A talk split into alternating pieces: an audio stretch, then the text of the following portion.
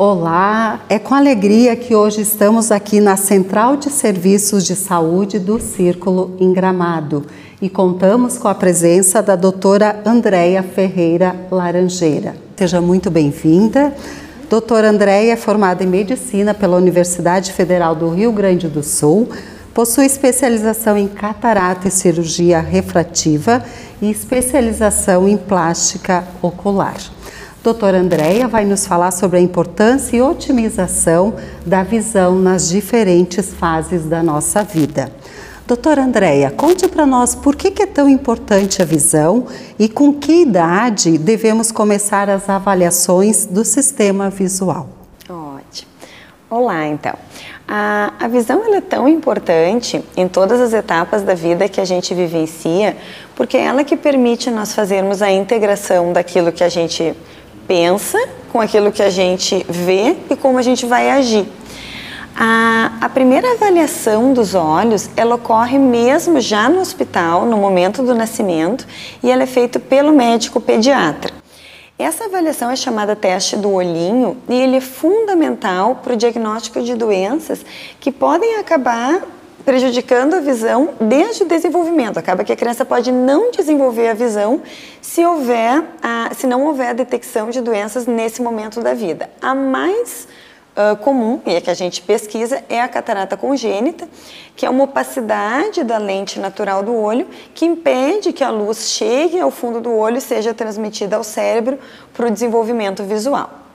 Após esse teste do olhinho realizado nas maternidades, as crianças devem ser examinadas já pelo médico oftalmologista nos primeiros seis meses de vida.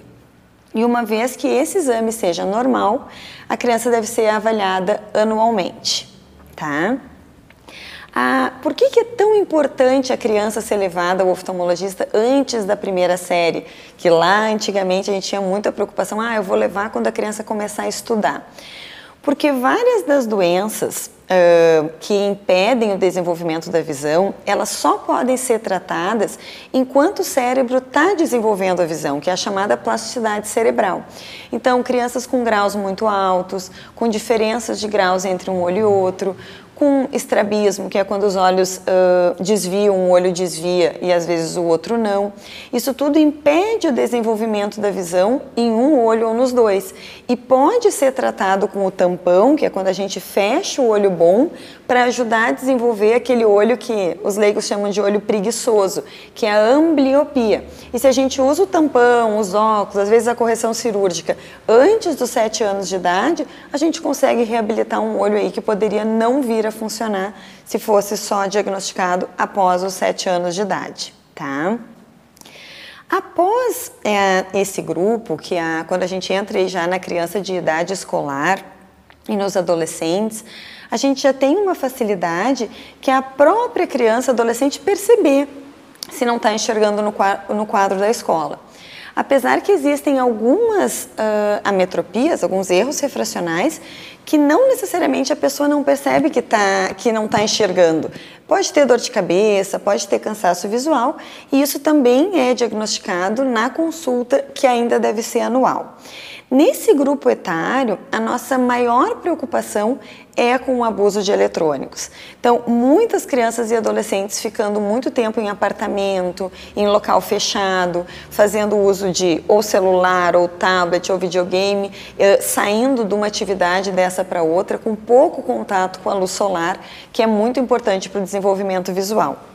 Então, além do desenvolvimento de grau, né, da necessidade de vir a ter que usar óculos, várias crianças apresentam, por esse abuso das telas, fadiga ocular, dor de cabeça e até mesmo a gente tem visto quadros de estrabismo, que é o desvio do olho, por crianças ficarem muito tempo usando o celular. E muito tempo a gente fala em em tempo que a gente nem acredita que seja possível. Tem adolescente hoje que acorda e vai dormir uh, fazendo uso de celular. Uh, eu vou aqui reforçar uma regrinha que talvez quase todo mundo já tenha escutado, mas crianças até dois anos não devem ter contato com telas.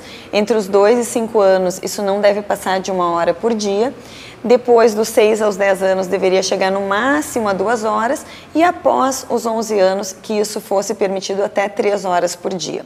O que é bem importante é que essa atividade não seja contínua, que ela seja intercalada com períodos de fixação da visão para longe. Se a gente puder ter uma hora por dia de atividade ao ar livre, a gente já consegue equilibrar hormonalmente a, a chance né, que aumenta do desenvolvimento da miopia se a gente fica só em ambiente fechado. Tem, tem um estudo bem interessante de Cambridge que avaliou mais de 10 mil crianças e observou que o tempo de exposição à luz solar dos míopes chega a ser 4 horas a menos que as demais crianças em uma semana. Então, além da gente tentar controlar o uso de eletrônicos e atividades de fixação para perto, ainda é importante que a gente estimule uh, as, os seres humanos em crescimento a fazer atividades ao ar livre. Tá. E, e este é um fator que nos preocupa muito, né, doutora? Demais. Porque uh, se vê muitas crianças uh, com excesso de horas no celular, né? Exato. Muito bem. E na vida adulta e na terceira idade, o que, que você pode nos dar que de dicas, de cuidados, né? Tá. Na vida adulta, a gente encontra então um grupo de pessoas aí que a partir dos 40 anos começa a desenvolver a presbiopia. A presbiopia é o que a gente chama de vista cansada, é a diminuição da visão para perto com o envelhecimento do olho. É muito importante que esse público procure o oftalmologista, que tenha suas prescrições de óculos, de lentes atualizadas, por quê? Ao momento que eu enxergo menos para perto, isso prejudica muito as minhas atividades profissionais. Não é mais só o dentista, a costureira, a, a, a pessoa que trabalha só com, a, com o detalhe que sofre com a presbiopia. A maior parte das atividades profissionais hoje envolve o uso do computador, envolve o uso do celular, e eu não estar enxergando bem de perto me torna mais inseguro, me torna mais inapto para as atividades laborais. Então, isso é bem importante, como o grau muda muito rápido nessa idade, que as consultas sejam feitas anualmente.